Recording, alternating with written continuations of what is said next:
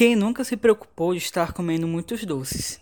Segundo Robert Lustin, professor de pediatria da divisão de endocrinologia da Universidade da Califórnia, afirma que o nível de insulina de todo o mundo está de duas a quatro vezes mais alto do que era há 40 anos atrás. Ele afirma que a insulina é adicionada quando comemos açúcar, cria uma resistência à leptina, conhecida como hormônio da saciedade. O açúcar comum, conhecido como sacarose, é um carboidrato de rápida absorção composto de glicose e frutose. No que se refere a isso, historicamente a população tem se tornado potenciais consumidores de açúcar e isso tem trazido muitas consequências negativas para a saúde. Eu sou o Tiago e nós somos alunos da Engenharia de Alimentos do UFC e esse é o Engenharia de quê?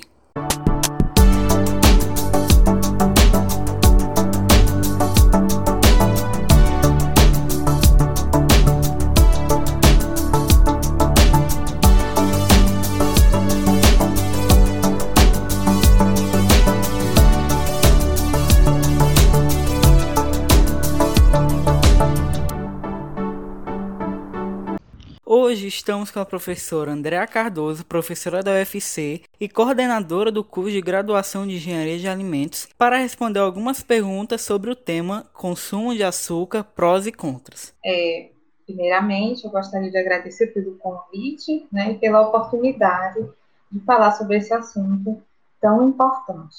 Professora, na sua opinião, o açúcar é realmente um vilão? Bom, eu não afirmaria né, que o açúcar ele é um vilão, porque o corpo ele utiliza açúcar não somente como fonte de energia, mas também diversas fontes né, que contribuem para o bom funcionamento do corpo. Né? Então, o açúcar está associado ao bom funcionamento do cérebro, né, regeneração celular, biossíntese de biomoléculas, também contribui para a saciedade, para a manutenção corporal, para a resistência física, né, e atua também na reserva de energia, entre outras funções. Né? Então, o corpo ele necessita de aproximadamente de 110 a 130 gramas de carboidrato total por dia. Né? Mas a questão é que nós não precisamos consumir sacarose, nem precisamos consumir doces para a gente disponibilizar para o nosso corpo esse carboidrato que o corpo necessita. Né? Então, a questão de todo o problema relacionado à sacarose, na minha opinião, é a quantidade que ela é consumida, né, e a forma também como ela é disponibilizada no mercado. Ela é isolada do caldo de cana e comercializada como um produto químico, né, em sacos de um quilo.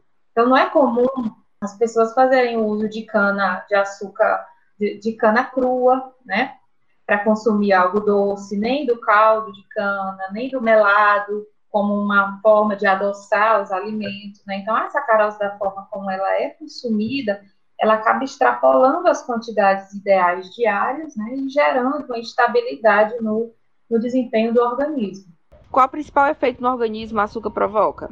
Ok, então um dos, dos efeitos mais preocupantes do açúcar é que ele pode provocar dependência. Né? Então, a ingestão do açúcar vai ativar receptores na língua que enviam sinais para o cérebro, ativando vias de recompensa, né, e liberando hormônios de bem-estar, como é o caso da dopamina, né? E essa sensação de bem-estar, ela pode levar à dependência e, consequentemente, ao consumo em excesso. Então, quando os níveis de açúcar no sangue eles são elevados, várias reações são desencadeadas no corpo na tentativa de regularizar e reduzir o açúcar no sangue. Né? Então, por exemplo, as células do pâncreas elas secretam a insulina para metabolizar e disponibilizar a glicose para o tecido adiposo, para o tecido muscular. Né? E esse excesso crônico de açúcar no sangue, quando a gente faz um alto consumo de açúcar, ele pode causar resistência né, aos efeitos da insulina, ou então o pâncreas pode não ser mais capaz de produzir insulina suficiente para metabolizar a glicose, né? E aí vai começa a provocar alguns problemas, como é o caso da diabetes tipo 2, né? Então, os níveis de açúcar elevados no sangue, eles também podem afetar uma área-chave no cérebro, que é o hipotálamo, que faz com que a frequência cardíaca acelere, né? E pode causar também a, a pressão alta, né? A pressão pode subir por conta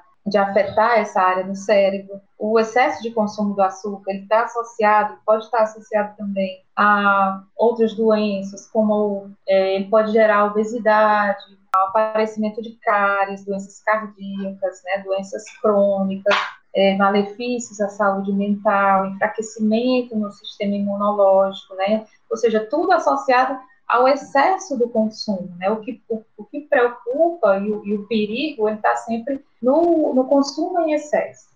Os brasileiros, em sua maioria, não reconhecem a proporção de açúcares presentes nos alimentos consumidos cotidianamente. Tampouco têm conhecimento sobre a diferença de açúcares listados nos rótulos de produtos industrializados. A falta de clareza fica ainda mais evidente quando os participantes responderam quais alimentos continham o ingrediente. Pesquisa encomendada pela WW Vigilantes do Peso, em parceria com a Opinion Box, revela que 37% dos brasileiros ultrapassam o consumo diário de até 6 colheres de chá de açúcar. A Organização Mundial da Saúde, OMS, recomenda a ingestão de até 25 gramas do produto por dia. O levantamento ouviu mais de mil pessoas de 18 a 50 anos de idade em todas as regiões do Brasil. A pesquisa mostra ainda que a falta de conhecimento sobre a presença do açúcar nos alimentos influencia no excesso do consumo.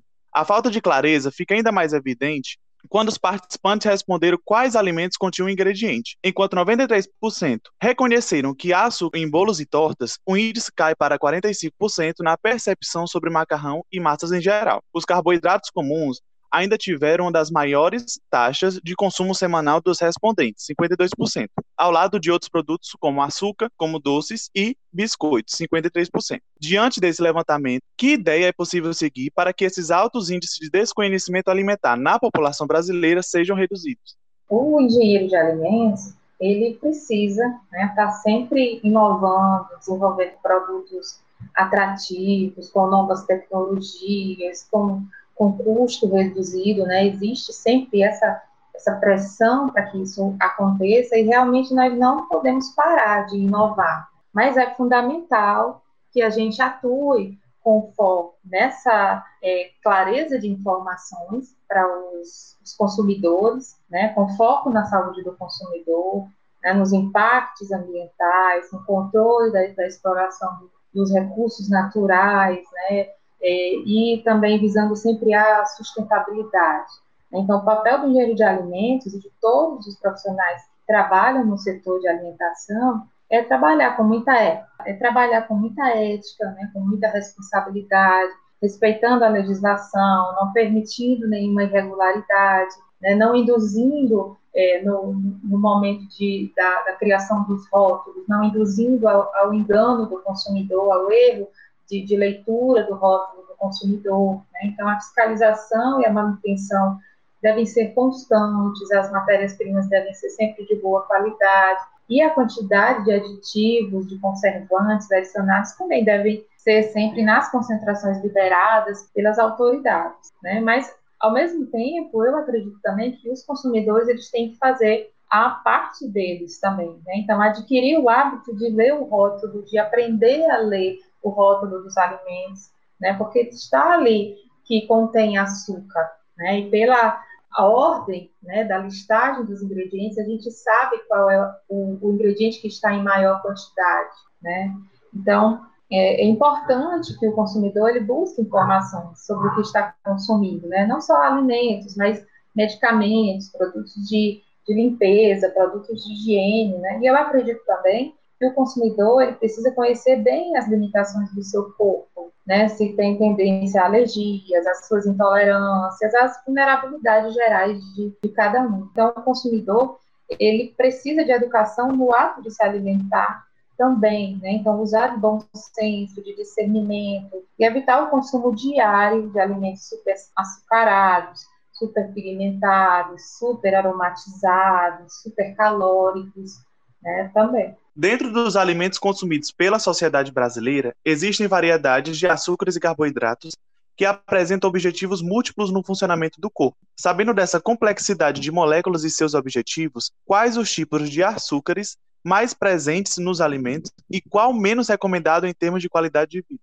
Bom, os mais presentes nos alimentos industrializados são o açúcar cristal e o açúcar refinado.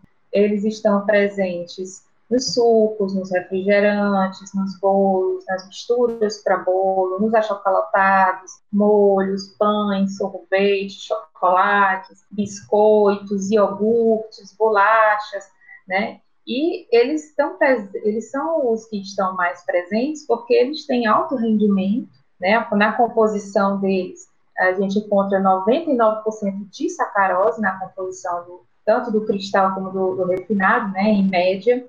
Eles também têm a questão de serem de terem um custo menor em relação aos demais açúcares, né? E também eles conseguem possuir é, funcionalidades operacionais bastante vantajosos na produção dos alimentos. Então, por conta dessa alta concentração de sacarose na sua composição, eles acabam também, consequentemente, sendo os menos recomendados.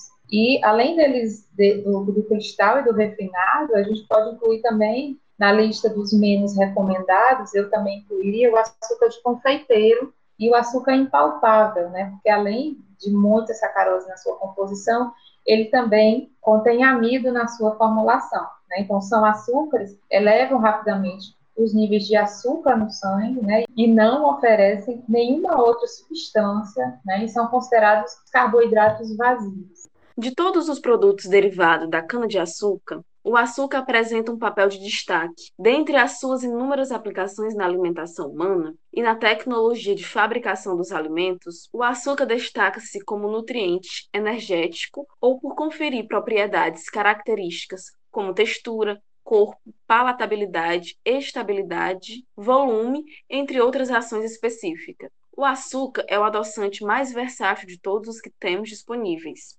Seu uso é comum em uma variedade de alimentos muito grande, devido a seus muitos atributos, que não podem ser duplicados por nenhum outro ingrediente, desta maneira, sendo bastante empregado na indústria alimentícia, em diversos produtos, como geleias, sorvetes, frutas cristalizadas, sucos, biscoitos e entre outros. Quais seriam os tipos de açúcar disponível hoje no mercado e quais as suas principais aplicações na indústria? O mercado ele disponibiliza vários tipos de açúcares, né, variando na concentração de sacarose. Existem os açúcares sólidos, os açúcares líquidos, né, o açúcar tipo exportação, os destinados a indústria e os de uso doméstico. Então, eu aqui na minha cabeça teria pelo menos uns 20 tipos aqui para falar para vocês, mas a gente não pode, não consegue por conta do tempo, né? Mas, por exemplo, nos açúcares com maior de sacarose, como é o caso do cristal e do demerara, o caldo de cana ele passa por várias etapas de purificação. Já, por exemplo, no açúcar demerara, o caldo de cana ele passa somente por uma etapa de purificação. Né? Então, ele contém, em média, 95% de sacarose, né? A quantidade de sacarose é, é reduzida em relação a, ao cristal e ao refinado. Ele é usado na fabricação de produtos naturais, é também de uso doméstico, né, e também tipo exportação. Ele é mais úmido em relação ao cristal e o refinado, tem um tom mais amarronzado, né, e um leve amargor, né, pelo fato de conter resíduos, né, de, de conter melado de cana envolvidos na, no cristal de, de açúcar. No caso do açúcar mascavo, o caldo ele não passa por nenhuma etapa de purificação. Né? Então, ele contém, em média, o mascavo, 85% de sacarose. Né? Então, ele tem uma cor bastante forte, né? uma cor bem mais escura, e o sabor é mais amargo, porque ele conserva todas as substâncias do caldo de cana, né, provenientes da cana, da cana natural, da cana crua. Então, ele contém ferro, zinco, cálcio, potássio, vitaminas do complexo B, né, por isso ele é bastante utilizado na fabricação de produtos integrais, pão integral, bolo integral, biscoito integral, né? E existe aí uma vasta variedade, né? Existem os líquidos que são utilizados em xaropes, em medicamentos, em bebidas incolores, em balas, e por aí vai, né? A lista é grande. É evidente que bebidas açucaradas, como refrigerante, energético e entre outros, possuem uma quantidade expressiva de açúcares refinados. Há uma preocupação com a quantidade de açúcar nos processos industriais? Sim, existem várias iniciativas, né, que, que geralmente parte do Ministério da Saúde ou do mapa do governo de uma forma geral, né, na tentativa de tornar os alimentos mais saudáveis. Né? Então, desde 2007, o governo discute com indústrias de alimentos com o objetivo né, de fechar acordos para tornar os alimentos mais mais saudáveis. Né? Então, um exemplo é, recente foi um acordo é, firmado em 2018 né, com o Ministério da Saúde, ele assinou um acordo com a Anvisa e com cerca de 70 empresas diferentes, né, responsáveis por produzir é, mais de 1.140 produtos industrializados que contêm açúcar. Né? Então, esse acordo inclui a redução do açúcar em cinco categorias de alimentos, né? na categoria de bebidas açucaradas, bolos e misturas, achocolatados, biscoitos e produtos lácteos. Né? Então, o objetivo desse acordo é reduzir o consumo né, de mais de 140 mil toneladas de açúcar até 2022. Então, essa iniciativa do governo, essas iniciativas do governo, elas também estão muito associadas aos altos custos né, com a saúde pública. Então, os altos gastos do SUS, por exemplo, para tratar pacientes com doenças causadas pelo excesso crônico de açúcar no sangue, e também o alto consumo de sal, né, de gordura trans, essas, é, isso também motiva bastante essas discussões e essas iniciativas. Né? Então, nós, engenheiros de alimentos, temos um desafio grande aí pela frente, que é conseguir produzir alimentos com o mesmo padrão de qualidade, alimentos atrativos, né, substituindo aí parcial ou totalmente o açúcar, o sal, a gordura trans, né, mas nós vamos conseguir com toda certeza. Dando fim a este podcast, gostaria de agradecer primeiramente à professora Andréa pela disponibilidade. Eu quem agradeço, espero ter respondido todas as perguntas, né, de forma esclarecedora aí para vocês e estou sempre disponível para vocês precisarem. Obrigada. Obrigado também para quem ouviu até agora e se você gostou, siga o nosso Instagram, que é o Engenharia de Que, e fique ligado nos próximos episódios no Spotify. Até a próxima.